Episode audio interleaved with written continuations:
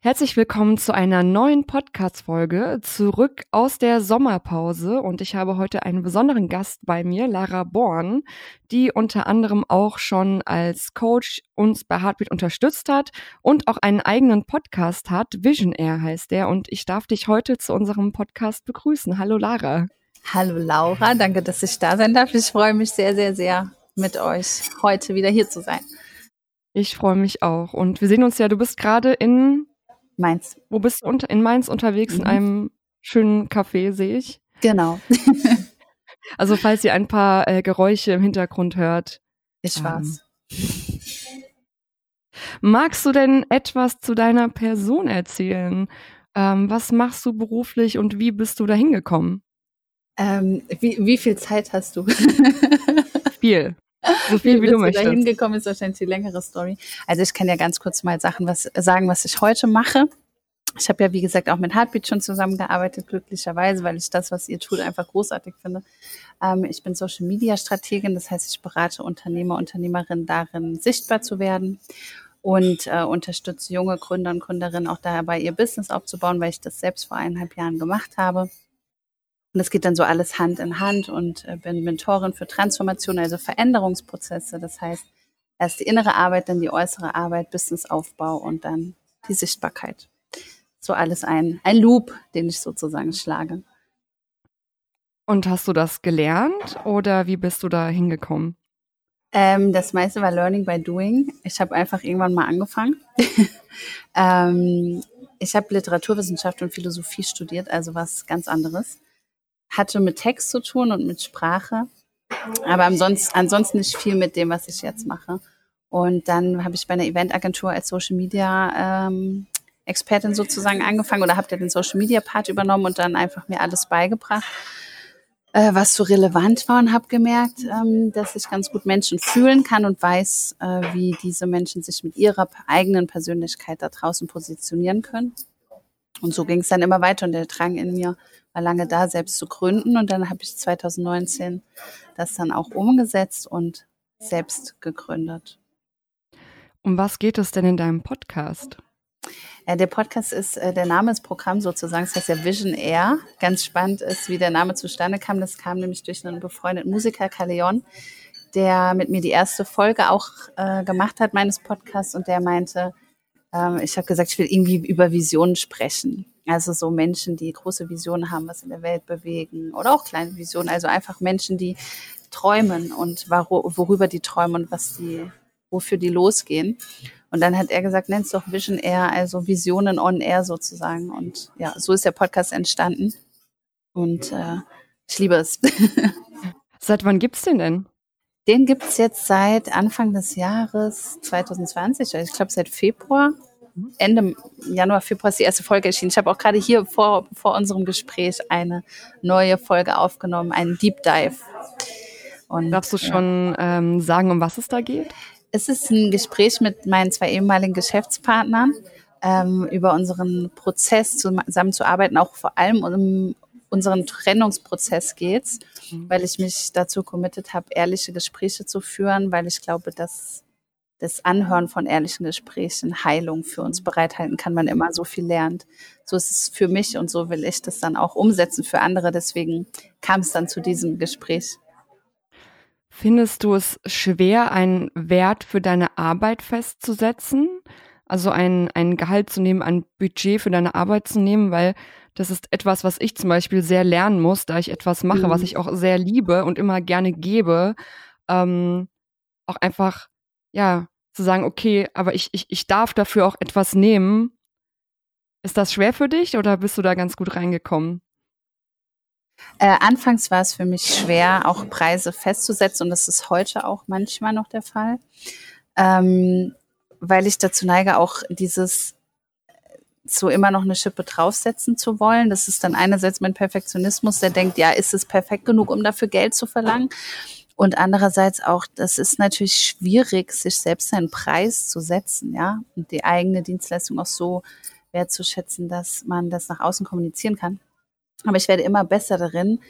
Und seitdem ich, vor allem seit ich losgelassen habe, diesen Glaubenssatz, man muss hart arbeiten, weil ich dachte, ja, wenn ich mein Herzensbusiness habe, ähm, und meine Arbeit mir immer Spaß macht oder die meiste Zeit Spaß macht, dann ist das ja keine Arbeit. Und dann darf das auch keinen Preis haben, mhm. sozusagen, bis ich verstanden habe, Arbeit muss gar nicht hart sein. Arbeit kann Freude sein und Leichtigkeit sein. Und ähm, ich gebe so viel, wenn ich mit Menschen arbeite, weil ich dann 100 Prozent dabei bin, das mache, was ich liebe. Und natürlich hat das dann einen Energieausgleich, äh, gibt es dafür für meine Zeit und Energie, die ich reinstecke.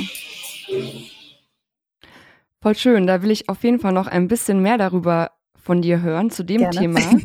Aber vielleicht kannst du mir tatsächlich jetzt ein kleines Coaching geben. Ich habe nämlich auch einen Lala. krassen Perfektionismus und sitzt, also es ist schon ein bisschen besser, ein ja. bisschen besser geworden, aber ich, ich will auch immer alles perfekt machen und denke, das ist noch nicht gut genug und dann kann ich es noch nicht abschicken und ich will gerade den Kindern mhm. und Jugendlichen das Bestmögliche auf den Weg geben und wenn ich hier und da einen mhm. Fehler mache, stört das dann die Energie im Raum. Also ich bin da auch sehr ähm, perfektionistisch. Vielleicht hast du da einen, einen guten Tipp für mich. Uh, das ist äh, eins meiner Lieblingsthemen, was ich tatsächlich in den letzten Monaten oft mit meinen Coaches auch hatte im Transformationsmentoring, Perfektionismus. Ähm, auch da hat es zwei Facetten oder zwei, die mir jetzt gerade so in den Sinn kommen. Die eine Ebene davon ist eine ganz großartige Ebene, finde ich. Perfektionismus bedeutet, dass die eigene Arbeit einem am Herzen liegt und man das Bestmögliche geben will. Und das ist äh, so ehrenhaft. Also das ist ja wunderbar, wenn man, wenn man so tickt, dass man sagt, ich will damit was Nachhaltiges, Schönes kreieren und ich möchte, dass mein, die, die Menschen, mit denen ich arbeite, was davon haben. Das ist die, die, die, äh, die gesunde Ebene von Perfektionismus im Prinzip. Die weniger gesunde Ebene von Perfektionismus ist, wenn man nie zufrieden ist und wenn man auch sich selbst verausgabt für die eigene Arbeit. Was da hilft, ist definitiv auch die Arbeit nicht als alles zu sehen, weil es gibt so viele Lebensbereiche, die wir haben und nicht nur unser Business. Und gleichzeitig steckt hinter diesem Perfektionismus auch oft dieser Glaubenssatz, ich bin nicht gut genug. Und dieser Glaubenssatz wiederum ist ganz gerne mal eine Ausrede dafür, ähm, nicht wirklich in seine volle Größe zu kommen hm. weil man dann in der Komfortzone bleiben kann. Und das ist dann wiederum feige. Und ich habe das, als ich mal ganz ehrlich zu mir selbst war, gemerkt, dass das auch manchmal feige war, ähm, mich dahinter zu verstecken. Ich bin, äh, habe eben Selbstwertprobleme. So what? Ja. Dann ich habe irgendwann was mir, was das für mich aufgelöst hat, war tatsächlich mir zu sagen, ja okay, dann bin ich eben nicht gut genug. Und ich kann ja trotzdem mein Ding weiter durchziehen. Dann bin ich ab sofort nicht gut genug für gar nichts. Und währenddessen kreiere ich meinen Traum. Und das hat geholfen. Dann habe ich aufgehört, immer mich zu fragen, bin ich gut genug? Ist das, was ich tue, gut genug? Ja, absolut. Ich glaube, eine Sache, die mir tatsächlich geholfen hat, ist zu sagen, es ist doch schön, mit Liebe ein Projekt zu machen, auch wenn es vielleicht nicht 100% nach meinen Vorstellungen läuft. Mhm. Aber es ist immer noch besser, es kein Projekt zu machen. Auch also es ist einfach ein, ein Segen, überhaupt etwas zu gestalten mit Kindern und Jugendlichen. Und es muss einfach nicht perfekt sein. Und es ist wahrscheinlich auch nur meine eigene Vorstellung davon. Denn allein schon dort zu sein und etwas Kreatives zu machen, ist einfach schon ein, ein schöner Ausgleich. Mhm.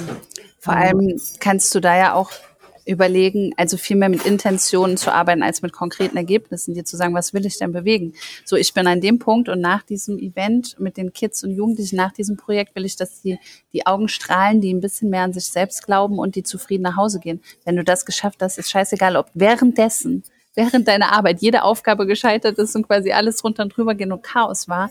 Es geht nur darum, was du in diesen Kids bewirkt hast. Dann hast du dein Ziel erreicht. Absolut. Ein, ein sehr guter Tipp. Die, die werde ich auf jeden Fall beherzigen.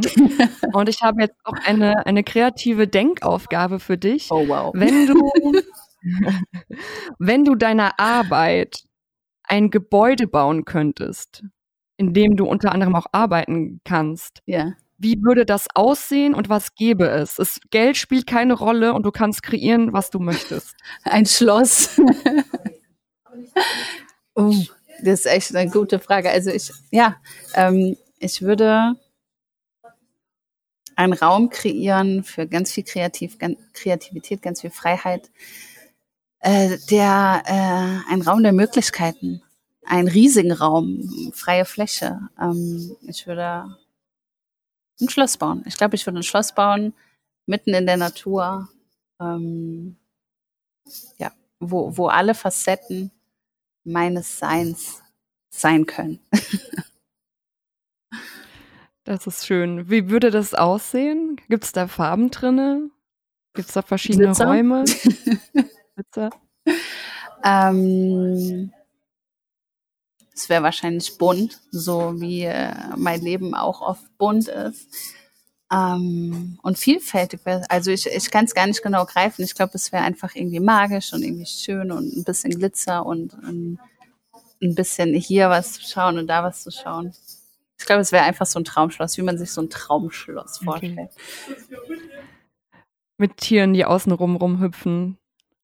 Ja, das wäre es ja drehen. noch. Genau, noch ein kleiner Bauernhof dabei. Das war übrigens immer mein Traum, einen, äh, irgendwann mal so einen kleinen Gnadenhof-Bauernhof zu haben. Wow. Krass. Woher kam der Wunsch? Das muss ich, ja, mal schauen. Äh, ähm, ich lebe ja schon lange vegan und mhm. ähm, ich liebe Tiere und ähm, wenn man jemandem eine zweite Chance geben kann, ist das was Schönes und ähm, einfach auch das mit ein bisschen Natur drumherum zu verbinden. Und ja, ein Freund von mir hat tatsächlich jetzt einen Gnadenhof eröffnet. Äh, der ist Krass. leider weit weggezogen, den Hunsrück, mhm. aber der hat sich den Traum äh, erfüllt und das ist sehr schön. Er hat äh, ich wusste gar nicht, dass es so große Schweine gibt. Also um das mal, du siehst jetzt, das Handy ist zu klein, aber ich wusste nicht, dass es Schweine gibt, die echt fast so groß wie eine Kuh sind. Und so, so eins hat er adoptiert Crazy und das ist shit. richtig krass. Um nochmal auf das Thema Arbeit zurückzukommen, das ist nämlich auch ein Thema, mit dem ich mich viel beschäftige. Wie sieht ein, ein, eine gesunde Arbeitsethik aus und so weiter? Und ich unterhalte mich da auch sehr viel mit Freunden drüber und ich habe auch Freunde, die hier und da mal sagen, ähm, Arbeit ist zur ersten Linie da, um Geld zu verdienen und nicht um Spaß zu haben. Oder so typische Leitsätze wie erst die Arbeit und dann das Vergnügen, als ob man das irgendwie trennen müsste. Und also ich persönlich ähm, sehe das als problematisch für mich selber, weil ich für mich entdeckt habe, ich, ich brauche einen Job, der mir Spaß macht und hinter dem ich stehe, weil sonst werde ich krank. Und meine Frage ist, was ist denn deine Meinung zu solchen Leitsätzen? Hm, weißt du, ich glaube, solche Gedanken kommen oft daher, dass wir uns selbst nicht erlauben, dass das möglich ist, ja. Und früher habe ich definitiv auch in solchen, wie auch dieses Arbeit muss hart sein, in solchen Glaubenssätzen gedacht. Ähm, das sind aber auch Verstecke für uns selbst, weil wir uns ähm, nicht trauen, vielleicht mal out of the box zu denken oder was zu tun, was unkonventionell ist. Das sind Dinge, die wir gehört haben von unseren Eltern, von unserer Familie, von der Gesellschaft. Und dann passt man sich halt an. Und das ist auch einfach, wenn man aufwächst, Unwissenheit, ja, dass man mit sowas groß wird und denkt, das ist eben der Standard, das ist normal. Ähm, ich glaube, wichtig ist, wenn man, wenn man erwachsen wird, dass man sich irgendwann die Frage stellt, das, was ich gerade über mein Leben glaube, denke, fühle und wie mein Leben aussieht, ist das wirklich das, was ich gerne mag? Und so will ich so die nächsten 20, 30, 40, 50, 60 Jahre weitermachen? Oder gibt es vielleicht eine, einen anderen Wunsch, der da gerade so in mir brodelt? Und wenn man sich diese Frage stellt, dann merkt man, die meisten merken, dass da Dinge sind, die man vielleicht gar nicht unterschreiben will ja, die man anders machen will. Und dann, ähm, wenn man dieses Innere dann verändert, verändert sich auch das Äußere. Und so ist es einfach eine Erlaubnis, ne, loszugehen für die eigenen Träume. Zu mir sagen viele Freunde, dass sie so neidisch auf meine Arbeit sind, weil ich äh, wirklich darin aufgehe und äh, etwas mache, was mir Spaß macht, woran ich wachse, wo ich fair bezahlt werde vor allem auch und man mit, mit Chefs zusammenarbeitet, die auch wirklich gewollt sind, dass es einem persönlich gut geht. Und viele dieser Freunde, die sagen das, mir sogar auch schon seit langer Zeit, aber ändern auch nichts in ihrem Leben. Was glaubst du denn, woher diese Angst kommt, nichts ändern zu wollen oder nicht vielleicht einen Schritt weiter zu gehen und was mhm. zu machen, was einem vielleicht wirklich Spaß macht oder machen könnte? Ich glaube, als ersten Schritt ist es auch äh, ganz natürlich, dass uns das Angst macht oder dass wir das dann nicht tun, weil so, wir sind so als Mensch so gebaut, alles, was außerhalb dieser sozialen Norm ist, ist erstmal gefährlich, ja, weil wenn du früher in der Steinzeit äh, aus der Höhle gegangen wärst, wärst du halt gestorben alleine. So, das heißt, es ist genetisch in uns angelegt, dass wir versuchen, uns anzupassen an soziale Normen, weil wir sonst einfach in Todesangst geraten. Das ist wirklich Todesangst. Also wenn man anfängt, rauszugehen und Dinge komplett anders zu machen, ist man auch erstmal alleine. Und das kann vom physischen, vom Stoffwechsel auch einfach erstmal Todesangst in die auslösen. So, und äh, dann verurteilt man sich auch oft für diese Angst, weil man denkt, es muss doch irgendwie gehen. Ähm, ja, es, es liegt daran, glaube ich, echt an dieser, an diesem, einmal an diesem, an diesem natürlichen Prozess und gleichzeitig daran, dass wir vielleicht kein Umfeld haben, das uns das vorgelebt hätte. Und dann musst du ja erstmal dir erlauben, alles anders zu machen und den eigenen Weg zu finden. Und man hat halt auch Angst, ähm, Angst davor, allein zu sein oder einsam zu sein. Und dann ist es auch, finde ich, was, was man im ersten Schritt sich selbst auch mal sagen darf. Es ist okay, dass du Angst hast. Es ist okay, dass dir das schwer fällt. Und sich dafür anzuerkennen, dass es ein harter Weg ist, den man sich vielleicht gerade ausgesucht hat oder ein ungewöhnlicher Weg. Und dann äh, ganz äh, verständnisvoll mit sich selbst zu sein und zu schauen, okay, was könnte denn ein kleiner Schritt in diese Richtung sein und dann erstmal den kleinen Schritt zu gehen, bevor man alles verändert? Was läuft denn deiner Meinung nach falsch, was die Arbeitsethik angeht? Oder glaubst du vielleicht, dass gar nichts falsch läuft? Was könnte man ähm, besser machen? Mittlerweile ist ja auch Burnout und Depressionen sind der zweithäufigste Grund von Krankmeldungen auf der Arbeit mittlerweile. Hm. Ähm, also ich habe noch nie in einem großen Corporate gearbeitet, deswegen kann ich dir nicht beantworten, was in Firmenstrukturen falsch läuft oder nur daraus aus meiner Außenperspektive sozusagen gesehen. Aber auch da ist es wieder, am Ende fängt es in uns an und es ist dieses, passen wir auf uns selbst auf und äh, handeln wir unsere Emotionen und ähm, können wir, sind wir resilient, sind wir stressresistent. Und wenn sich, die meisten Menschen sind es halt leider nicht, weil das auch weh tut, ehrlich zu sich zu sein und auf sich aufzupassen. Ähm, und das äh, spiegelt sich natürlich dann auch in der Außenwelt und dieses Ego, was dann aufgebaut wird, ne, dass es nach außen erfolgreich aussieht und schön aussieht, aber im Inneren vielleicht ganz anders aussieht. Also was definitiv, was, was meine Vision auch ist, was ich definitiv finde, ist, dass die Businesswelt mehr Herz vertragen kann. Und äh, mehr Herz nicht im Sinne von einfach mal ist alles äh, Friede, Freude, Eierkuchen, sondern mehr Herz mit, du bist mit, mit jeder Faser dabei und ähm, willst wirklich aus deinem Innern heraus was verändern.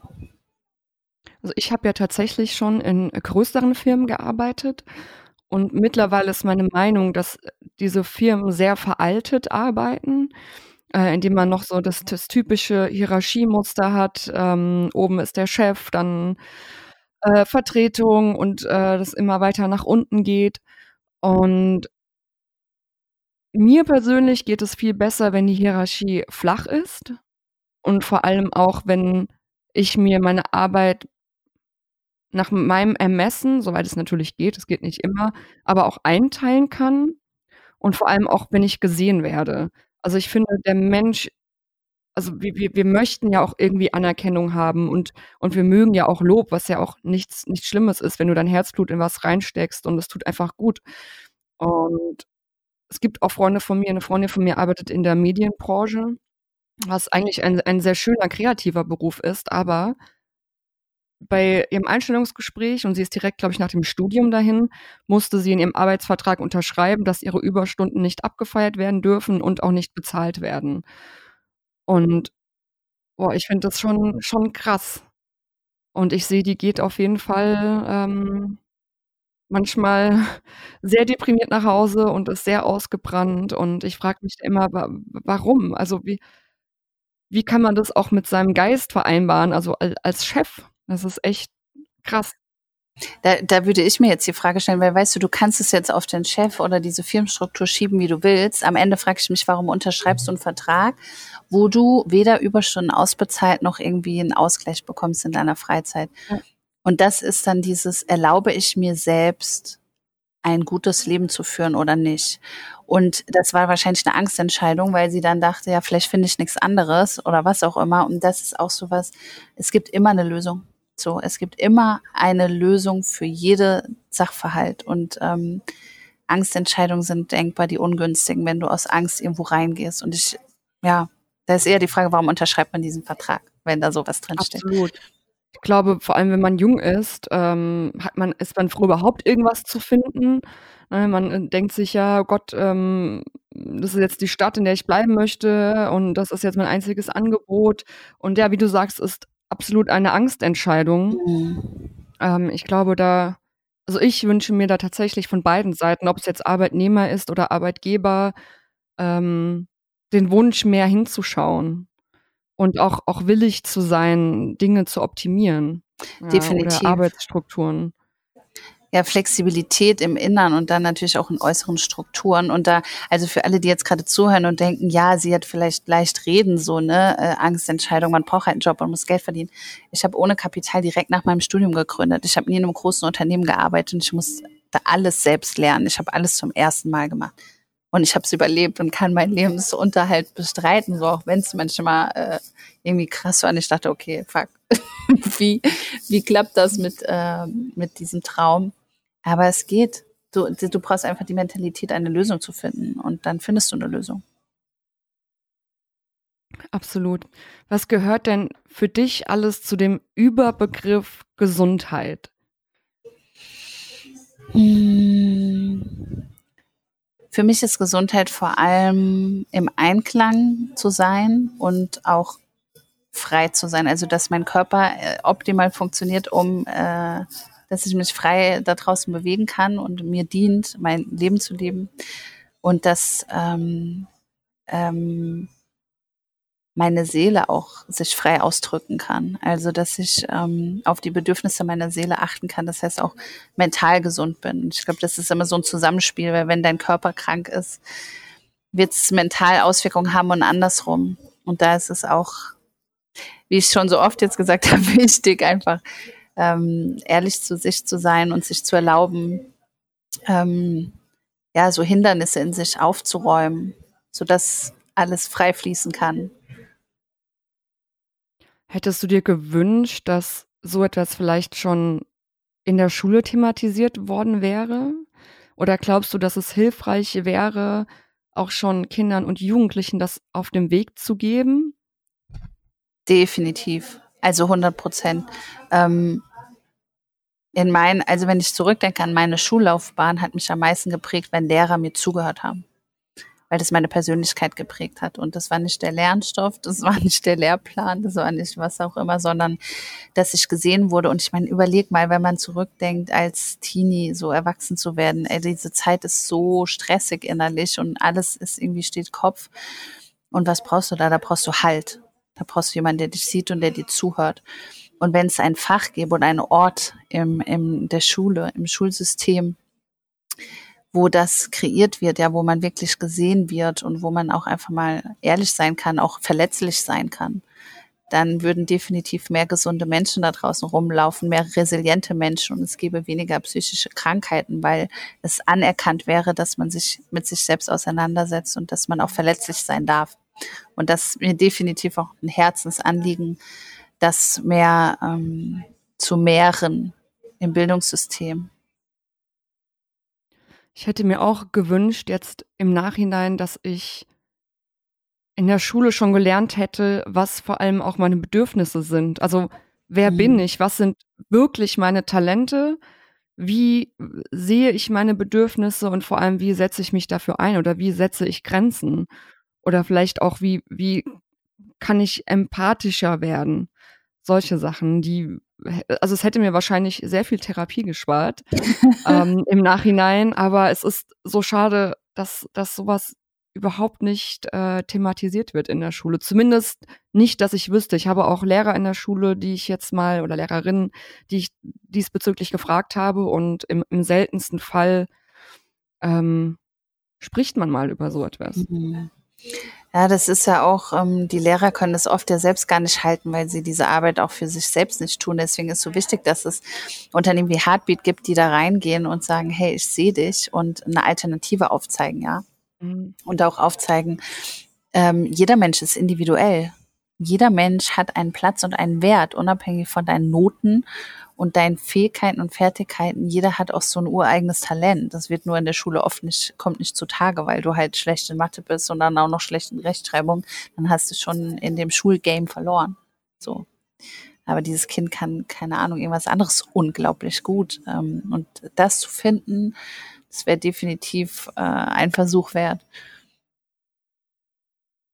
Ja, ich hätte ja am allerliebsten, ich habe das auch gar nicht verstanden damals äh, während meinem Abitur, weil ich dachte so, ey, ich habe voll Bock, mein Abi in Kunst und Musik zu machen und in Sport, äh, in Englisch und das sind halt alles so, also zum einen ging das natürlich gar nicht, weil nein, es muss dann auf jeden Fall noch was Wissenschaftliches dabei sein, es muss noch Mathe dabei sein, das muss noch dabei sein. Also es werden ja schon gar nicht mehr die äh, die Talente gefördert, sondern es ist dann, okay, diese Struktur ist uns vorgegeben und in dieser Struktur musst du dein Abitur machen.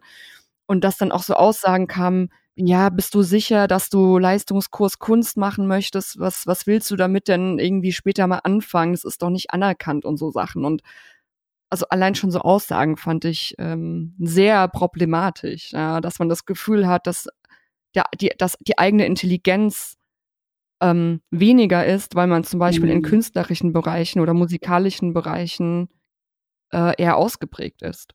Und das ist ein ganz, ganz äh, gefährlicher Schluss, ja, dass ähm, das so auch bewertet wird, weil Kinder dann sich als falsch empfinden und dann sind wir wieder beim Thema nicht gut genug zu sein.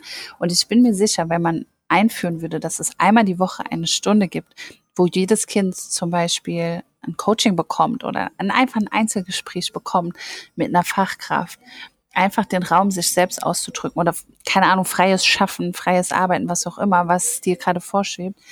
Wenn das eine Stunde pro Woche wäre, dann würden sie sich in den anderen Stunden dieser Woche viel besser konzentrieren, weil sie wissen, sie haben diesen einen Raum, sich auszudrücken, vollkommen alles abzuladen, was da raus will. Und dann sind sie auch freier, die Leistung zu bringen, die von ihnen erwartet wird. Und wenn das dann so, wenn man das dann mal in die Zukunft spinnt, ne, diese eine Woche, äh, eine Stunde in der Woche, was daraus alles in dem Kind entstehen kann, was die für ein Selbstvertrauen dadurch entwickeln könnten und wie dann auch die Wirtschaft am Ende ist sie dann auch effektiver. Ne? Die Wirtschaft ist ja darauf ausgerichtet, maximalen Gewinn zu erzielen. So ist unser Wirtschaftssystem. Ähm, es würde auch mehr Gewinn erzielt werden, wenn Menschen gesund wären, definitiv. Hm. Würdest du sagen, dass du ein spiritueller Mensch bist? Yes. Klipp und klar, ja. Was, und was definierst du als spirituell für dich? Es ist ganz schwierig ähm, zu greifen, weil ich glaube, eigentlich ist es einfach. Eigentlich ist es nicht schwierig, sondern es ist einfach. Wir sind spirituelle Wesen. Wir sind ein Spirit in einem Körper, ein Geist in einem Körper. Das merkt man immer daran, wenn man spürt, irgendwas geht über uns hinaus. Wir können es nicht so ganz erklären, aber irgendwie weiß man, dass es wahr ist.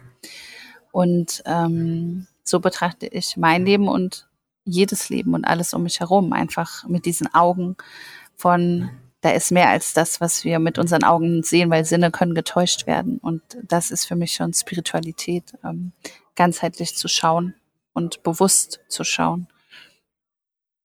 Ja, ich glaube auch, dass das äh, viele sehen das ja so als, ja, da ist jetzt so ein Guru oder da gibt es irgendwie so Zauber und wenn Leute von, von Spiritualität hören, sind die dann schon so, also entweder sind sie gleich so voll drinne, weil sie Erfahrung damit gemacht haben oder sie sind schon so gleich auf Abwehrhaltung. Und ich, also für mich, ich würde mich auch als spirituellen Mensch bezeichnen, auch aus dem Grund, was du gesagt hast. Aber vor allem finde ich auch, ähm, ich habe gelernt, dass dort, wo ich meine Aufmerksamkeit hinrichte, das wird auch vermehrt in meinem Leben passieren. Mhm. Also, dass ich das quasi ja. anziehe, ob das jetzt äh, ist, weil ich da mehr meine Energie äh, reinstecke oder mehr drauf hinarbeite. Aber wirklich zu sagen, okay, setze ich mich jetzt mit diesen negativen Dingen auseinander. Natürlich ist es wichtig, das auch mhm. zuzulassen und auch Schmerz zuzulassen, aber irgendwann auch zu sagen, okay, was ist meine Vision? Wo möchte ich hin? Und plötzlich öffnen sich Türen und du denkst so krass, voll schön. Mhm. Definitiv und es ist so angenehm und dann passieren ja auch diese Wunder ne? und dieser Zauber, den man dann äh, der Spiritualität unterstellt. Wobei ich sagen muss, was du eben gesagt hast, Gurus, ich glaube absolut nicht an Gurus. Ich glaube, jeder sollte sich selbst der größte Guru sein und sich selbst erlauben, für, also nach dem eigenen Maßstab zu leben und in die eigene Größe zu gehen.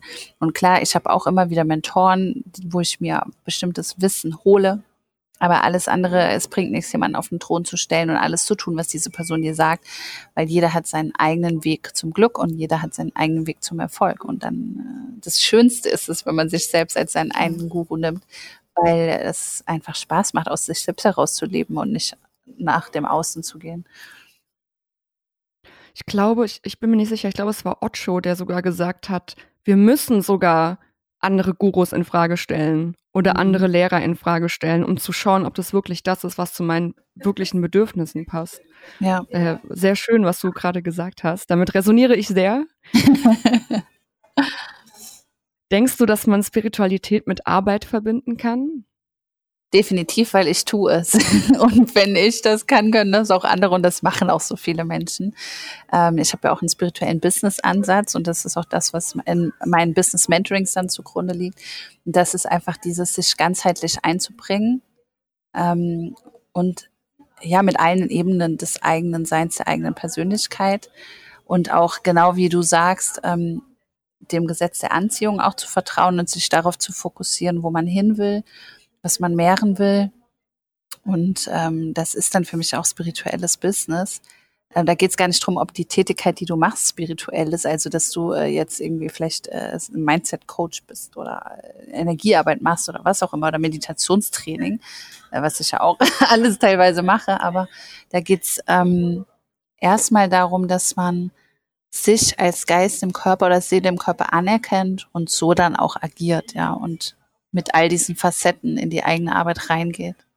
In unserem Vorgespräch ähm, hast du auch gesagt, dass du Menschen hilfst, in ihrem Potenzial zu leben oder mhm. ihr Potenzial zu äh, entdecken. Ähm, jetzt da in die Tiefe zu gehen, würde wahrscheinlich sehr, sehr lange dauern und ist wahrscheinlich auch ein mehrstündiges, äh, ein mehrstündiger Workshop bei dir. Aber hättest du so vielleicht eins, zwei, drei kleine Tipps, wie man es schaffen kann, in seinem Potenzial zu leben? Mhm. Und was bedeutet es vor allem also als erstes glaube ich, dass wir alle unendliches Potenzial haben. Und wie kommt man dahin? Ich, äh, das ist was, was sich ähm, stets entfaltet. Ja, es ist immer in Entfaltung, immer in Entwicklung. Ähm, und ich glaube, erst der erste Schritt dafür ist, sich selbst einfach nicht so ernst zu nehmen. Das heißt, einfach mal zu schauen und auszuprobieren und ähm, auch den Mut zu haben, sich zu verändern. Das ist schon mal ein ganz, ganz wichtiger Hinweis. Und dann, wenn wir dieses Meer verstehen, was wir sind, dass wir eben nicht nur dieser Körper sind, sondern das Meer dahinter und ähm, diesen, diesen Stimmen in uns folgen, die wir alle haben, wenn wir einmal dahin hören, was will diese Stimme eigentlich gerade sagen, dann werden wir auch immer dahin geführt, wo unser Potenzial wohnt. Weil so das Leben ist ja so aufgebaut, man funktioniert ja so immer das, das, die Entwicklung, die Evolution sozusagen. Das heißt, wenn du dich so ein bisschen mit Neugier und Offenheit in diesen Prozess begibst, in dich zu hören, kann es nur mehr werden. Also das ist einfach Evolution, die dann in dir passiert.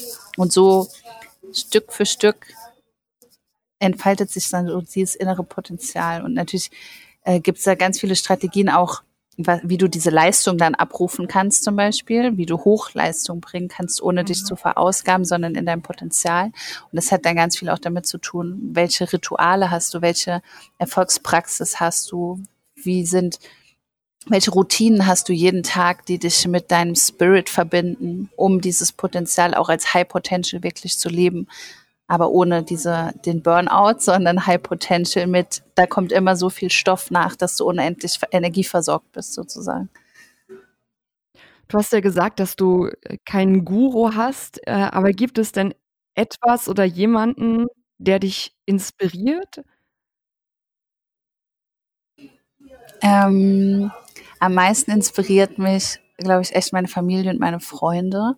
Also die Menschen um mich herum, die auch so unglaublich großartige Dinge tun, auch zum Beispiel Heartbeat, was ihr macht. Das sind Inspirationsquellen für mich, weil ich denke, wow, die machen einfach was aus dem Herzen, was nachhaltig, was in der Welt bewegt, was die Welt verändert, ja. Und das sind, das ist so Inspiration für mich, was mich auch wirklich so versorgt mit Energie. Und dann, ähm, ja, alle Menschen, die so aus dem, von innen nach außen leben und dann, wenn ich was Bestimmtes wissen möchte, dann ziehe ich die zu Rat. Dann habe ich da auch eine Mentorin, die mich unterstützt. Und ganz viele großartige Personen gibt es auf dieser Erde, die mich inspirieren oder Bücher, die mich geprägt haben. Äh, aber da gibt es eben viele verschiedene. Da gibt es nicht einen und ich folge jetzt dieser einen Person, sondern es ist immer wieder das, was mir begegnet und ich lasse dann auch zu, mich zu inspirieren und entdeckt dann auch immer, ist alles, was wir sehen, ist ja ein Spiegel für uns und dann entdeckt man ja auch das eigene Potenzial, wenn man sich mit anderen Wesen, Lehren beschäftigt. Magst du ein bisschen was über die Projekte erzählen, die du mit Heartbeat zusammen gemacht hast? Ja, gerne. Das letzte Projekt, was wir gemacht haben oder das, wo ich ja als Coach dabei sein durfte, was ich äh, ganz, hat mich echt geehrt, dass ihr mir da vertraut habt und gesagt habt, willst du dabei sein? Da ging es ja um das Thema Achtsamkeit bei Jugendlichen oder mentale Gesundheit auch und so äh, Achtsamkeit im Alltag und da haben wir auch Meditation gemacht, Reflexion und einfach mal spielerisch versucht oder mit so ähm, mit Leichtigkeit versucht, diesen Kids, die dabei waren, ähm, ja, so das, die eigene Innenwelt näher zu bringen. Und das war ganz spannend zu beobachten, was dann in diesen Kids passiert ist, die da, da teilgenommen haben, wie die auf einmal so, wie weise Kinder eigentlich sind, wie weise die sind, wenn mhm. man sie sprechen lässt. Das war unglaublich. Ich finde das auch immer krass, weil wir oft dazu hin tendieren, Kinder und Jugendliche zu bevormunden. Und ich merke das immer wieder, wie, wie einfach die einfach die, die, die krassesten Sachen auf den Punkt bringen. Ja ohne Definitiv. irgendwie äh, krass sich verrückt zu machen. Ich denke mir so, ja, es ist eigentlich ist es so einfach. Wieso sehe ich das nicht? Und dann lässt man die einfach sprechen und denkst so, boah, eigentlich kann man so viel noch von Kindern und Jugendlichen lernen oder sollte noch viel von Kindern und Jugendlichen lernen, weil sie einfach noch sehr un unbefangen sind. Mhm. Die sind noch nicht so geprägt von diesen gesellschaftlichen Konventionen. Und das ist auch, glaube ich, das, worum es eigentlich geht. Es geht nicht darum, den Kindern was beizubringen, sondern ihnen den Raum zu schaffen, sich selbst alles beizubringen, weil die haben alles, was sie brauchen. Das, ich weiß, dass ich dahingehend bin ich, glaube ich, nie erwachsen geworden oder war schon erwachsen als Kind, keine Ahnung. Auf jeden Fall habe ich als Kind schon nicht verstanden, warum Erwachsene mehr Autorität besitzen sollten als Kinder. Weil ich mir immer dachte, ihr macht so viel Shit, ihr Erwachsenen, ja, ihr lügt euch so oft selbst an oder untereinander an. Also ich habe immer das gespürt, was da auch oft zwischen den Zeilen steht, wenn Menschen sich unterhalten. Und dachte, das ist doch irgendwie alles Schauspiel.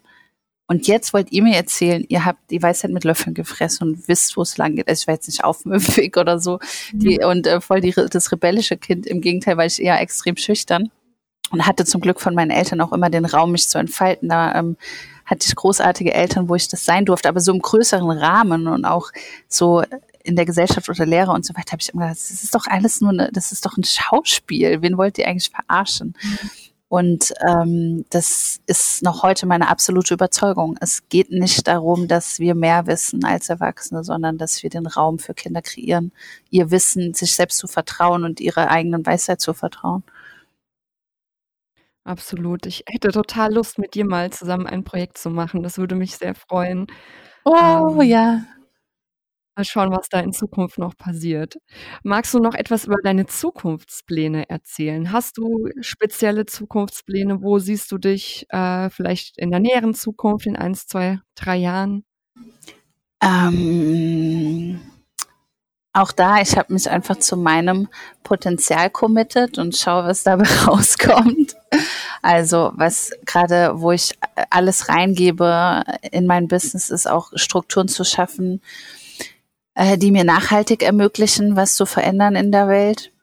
Und da gehe ich in verschiedene Bereiche rein. Es ist aber vor allem Projekte, wo ich ähm, Führungspersönlichkeiten und Unternehmern, Unternehmerinnen ähm, den Weg zu ihrem eigenen Potenzial ermögliche, was das, diesen Spirit angeht und diese spirituelle Ebene, dass sie eben in dieses unendliche Potenzial eintreten und sich nicht in diesem Hamsterrad verausgaben, in dem sie oft stecken. Weil ich glaube, wenn wir hier auf der Erde Leuchttürme haben, äh, die wirklich so wach sind, aktiviert sind, dann ziehen die wieder ganz viele das hat dann auch wieder so ein, so ein Wirbelsturm erzeugt das auf der Erde. Und so können wir alle zusammen die Welt verändern. Und wenn wir das alle uns ein bisschen mehr erlauben, dieses Potenzial zu leben, dann würden wir die Welt von jetzt auf gleich verändern. Da brauchen wir dann keine Pandemie, dann können wir das aus uns selbst heraus. Und äh, das sind gerade so die Steps, die ich gehe. Ich bin mir sehr, sehr sicher, dass du nachhaltig was in der Welt erreichen kannst und bewirken kannst mit deiner Arbeit. Ähm, ich glaube, sowas sollte es, es viel mehr geben. Und ich wünsche dir da auch ganz viel Erfolg mit. Magst du denn den Zuhörern noch erzählen, äh, wo man dich finden kann? Hast du eine Homepage, Instagram? Wo ist dein Podcast zu finden?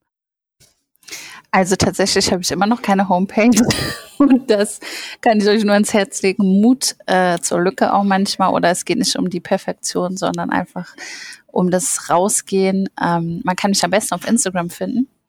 Da heiße ich Lara Born Official. Ist übrigens gar nicht mein richtiger Name, ist ganz lustig, weil viele denken, ich heiße Born, ich heiße eigentlich Bornheimer. Aber äh, in Social Media habe ich es abgekürzt, ist aber auch gut, ist internationaler. Mittlerweile bin ich auch dafür bekannt, jetzt kann ich nicht zurück. genau. Instagram, Facebook heiße ich Lara Born. Da habe ich auch meine Meditationsgruppe, wo wir jeden Montag, das ist eine kostenfreie Gruppe, zusammen meditieren, immer um 19.30 Uhr. Also da ist auch jeder eingeladen. Ja, sind, glaube ich, 70 Menschen jetzt dabei und macht Spaß. Wow. Da muss ich auf jeden Fall mal einschalten. Das wusste ich noch gar nicht. Hat der Resa sehr, sehr gerne. Stimmt, mit Resa habe ich ja auch mal einen Meditationskurs gegeben, online und ja. Das war doch der, wo ich aus Versehen ähm, mit reingeblumst bin, oder? Das kann sein, ja, ja, ja. Okay, da war ich irgendwie, wollte ich mich rechtzeitig für meinen Kurs anmelden und dann war ich auf einmal äh, mitten im Workshop, aber ich glaube, es ist nicht aufgefallen. Wir sind am Ende angekommen. Vielen Dank für deine Zeit. Gibt es denn noch etwas, das du loswerden möchtest? Ich danke dir, dass ich hier sein durfte. Vielen, vielen Dank für dieses wunderbare Gespräch und für deine Arbeit und auch die ganze Heartbeat-Arbeit. Und ähm, was will ich sagen? Ihr seid alle großartig und jeder, der hier zuhört, ist großartig. Und ich hoffe, dass ihr euch erlaubt, diese Großartigkeit mit der Welt zu teilen und zu leben.